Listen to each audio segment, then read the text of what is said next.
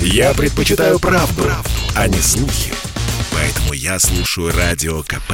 И тебе рекомендую. «Экономика» на Радио КП. Здравствуйте, дорогие слушатели радио «Комсомольская правда». В эфире наш ежедневный обзор самых важных и интересных новостей из мира экономики. Сегодня среда, а значит послезавтра уже выходные – Именно так выглядит идеальная рабочая неделя в мечтах большинства россиян. По данным опроса, проведенного порталом работа.ру, 78% из нас положительно относятся к переходу на четырехдневную рабочую неделю. Тема четырехдневки в последнее время поднимается все чаще. На прошлой неделе этот вопрос поднял и заместитель председателя Совета Безопасности Дмитрий Медведев. По его словам, ломать устоявшийся график следует не бездумно, а когда появятся соответствующие экономические экономические предпосылки, и пандемия с удаленкой как раз нам их подкинули. Как отметил Медведев, люди стали работать из дома и возвращаться к прежнему формату многие не собираются. Очевидно, что рабочая неделя таких категорий граждан вовсе не обязательно должна быть пятидневной, иногда достаточно и четырех. В некоторых странах уже переходят от слов к делу. Например, правительство Испании доплачивает компаниям, которые вводят четырехдневку с сохранением зарплат. В Объединенных Арабских Эмиратах перешли на четырех с половиной дневную рабочую неделю. В пятницу у них короткий день, а дальше всех пошли в Исландии. Исландские викинги настолько суровы, что 4 дня пашут, а 3 у гейзеров пляшут. В Исландии две с половиной тысячи сотрудников муниципальных и частных контор 4 года трудились по системе 4 рабочих, 3 выходных дня. Результат этого эксперимента местные власти назвали ошеломляющим успехом. Люди не стали работать хуже, а многие даже улучшили производственные показатели. Зато подопытные исландцы стали реже чувствовать профессиональный эмоциональное выгорание и больше времени уделять семье и любимым занятиям. А вот нам в России о четырехдневке можно пока только мечтать. Таким комментарием вернул нас с небес на землю директор Института социально-экономических исследований Финансового университета при правительстве Алексей Зубец. Тут все упирается в производительность труда, а она у нас, к сожалению, невысокая.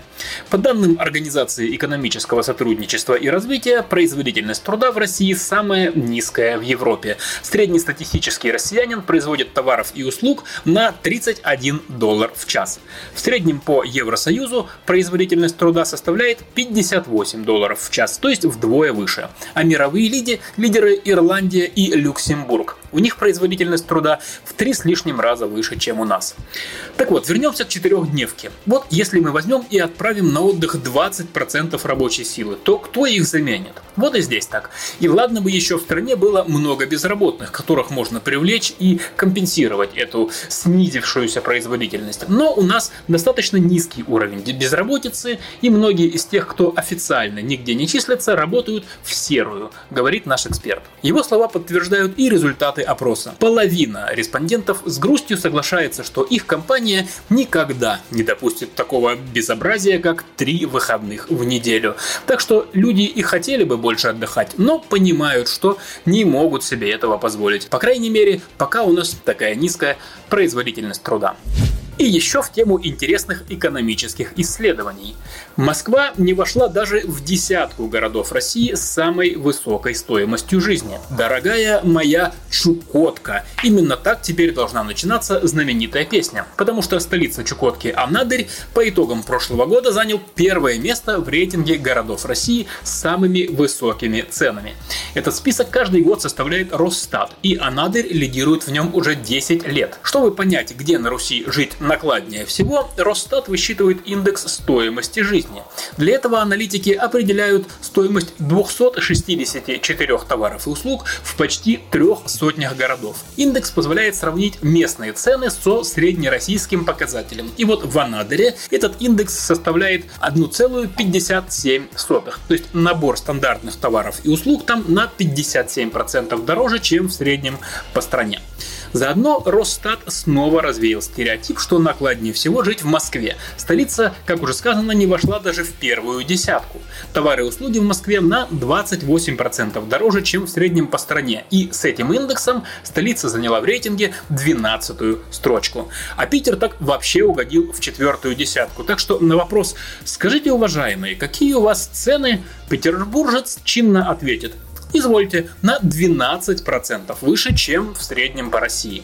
Что интересно, самые средние присредние цены в Ялте. Там индекс составил ровно 1,0,0. А дешевле всего жить в Ингушетии. В пятерке городов с самыми низкими ценами три населенных пункта представляют именно эту Южную Республику. В Назране цены вообще на 25% ниже среднего по стране. Экономика на Радио КП. Спорткп.ру О спорте, как о жизни.